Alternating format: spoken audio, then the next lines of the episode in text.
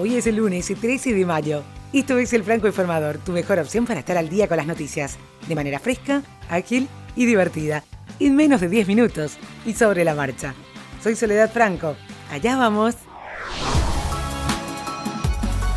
Actualizamos para arrancar esta semana la crisis en Venezuela. El jefe del Parlamento venezolano, Juan Guaidó, reconocido como presidente interino de Venezuela por más de 50 países, acusó al régimen de Nicolás Maduro de suprimir la oposición a través de un terrorismo de Estado.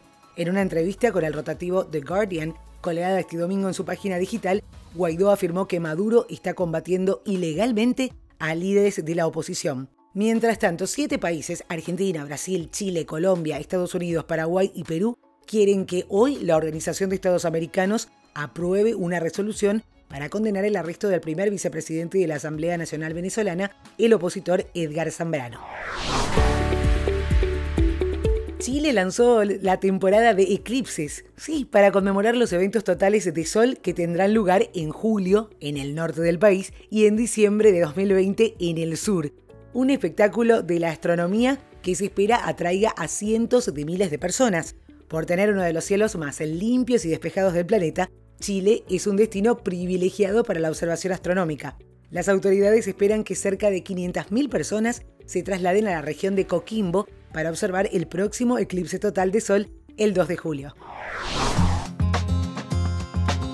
Y la mala noticia, lastimosamente, hay que darla también. Seis personas fueron asesinadas este domingo durante la misa en una iglesia católica en el centro de Burkina Faso hombres armados en motocicletas irrumpieron en una iglesia católica de Dablo el domingo por la mañana, asesinando a seis hombres, incluido el sacerdote, antes de incendiar la iglesia y los edificios en el área.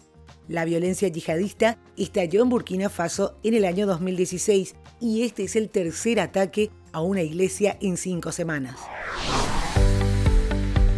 La ex analista militar estadounidense Chelsea Manning declaró que no tiene intención de responder a las preguntas de la justicia estadounidense sobre el fundador de Wikileaks, Julian Assange, aunque ese rechazo pueda enviarla de nuevo a la cárcel. Manning, que ya estuvo detenida entre 2010 y 2017 por haber entregado más de 750.000 documentos diplomáticos y militares a Wikileaks, fue encarcelada otra vez el 8 de marzo por negarse a declarar ante el gran jurado que investiga a Assange. Con el desfile de las delegaciones, por lo que han dado en llamar Alfombra Naranja, se dio por inaugurada la edición 64 de Eurovisión, el Festival Europeo de la Música que congrega cada año a 180 millones de espectadores y que vio surgir a estrellas como ABBA en 1974 o Celine Dion en 1988. El 14 y el 16 de mayo serán las semifinales y el 18 la gran final con la presencia de Madonna como estrella invitada.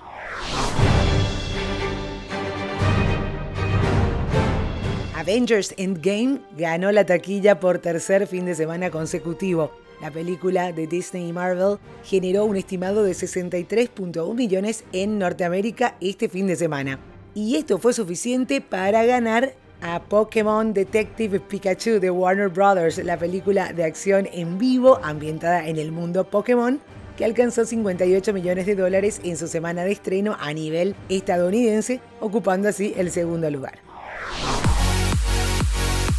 El inglés Lewis Hamilton, quíntuple campeón del mundo de Fórmula 1, recuperó el mando en la categoría reina del automovilismo al ganar el Gran Premio de España en Montmeló, donde encabezó junto al finlandés Valtteri Bottas el quinto doblete de Mercedes en las cinco primeras carreras del año. Max Verstappen completó el podio y los pilotos de Ferrari quedaron en cuarto y quinto lugar, Vettel y Leclerc respectivamente. Y hablando de la Fórmula 1, parece que tendremos nueva sede del Gran Premio de Brasil. Después de 36 ediciones de este Gran Premio, 37 contando con la de este año, y 30 de ellas ininterrumpidas, todo apunta a que 2019 será la despedida del circuito de Interlagos con problemas económicos. Según las últimas informaciones, el circuito estará mudándose a Río de Janeiro. Va a estar ubicado en la base militar de Deodoro, al oeste de la ciudad, donde ya se celebraron pruebas de los Juegos Olímpicos 2016. El presidente Jair Bolsonaro afirmó que el circuito se construirá sin emplear dinero público y que generará 7.000 puestos de trabajo. Y hay más noticias deportivas importantes del fin de semana. Los Citizens, sí, el Manchester City, conquistó su sexto título en la Premier League, el segundo consecutivo con Pep Guardiola. Esto convierte al técnico español en el tercer entrenador en ganar de manera seguida el título de la liga inglesa, tras los pasos de Sir Alex Ferguson con el Manchester United y José Mourinho con el Chelsea. Novak Djokovic, el número uno del mundo, volvió a mostrar que su reinado en el circuito de tenis está más vivo que nunca y lo hizo justamente en el polvo de ladrillo del Masters 1000 de Madrid. Nole venció con solvencia por 6-3, 6-4 al griego Stefano Tsitsipas, verdugo de Rafa en la semi, y no solo sacó más distancia como líder del ranking, sino que alcanzó una marca tremenda del histórico rey del polvo. Con 33 títulos, ahora comparte con Nadal el primer puesto entre los tenistas más ganadores de Masters 1000. Terminamos este primer episodio de la semana hablando del legado de Avicii, que se mantiene, y su familia compartió el segundo tema póstumo del DJ, titulado Tough Love. Este nuevo sencillo también formará parte del disco póstumo, Team, que aún no sabemos cuándo verá la luz. Mientras, escuchamos el segundo sencillo.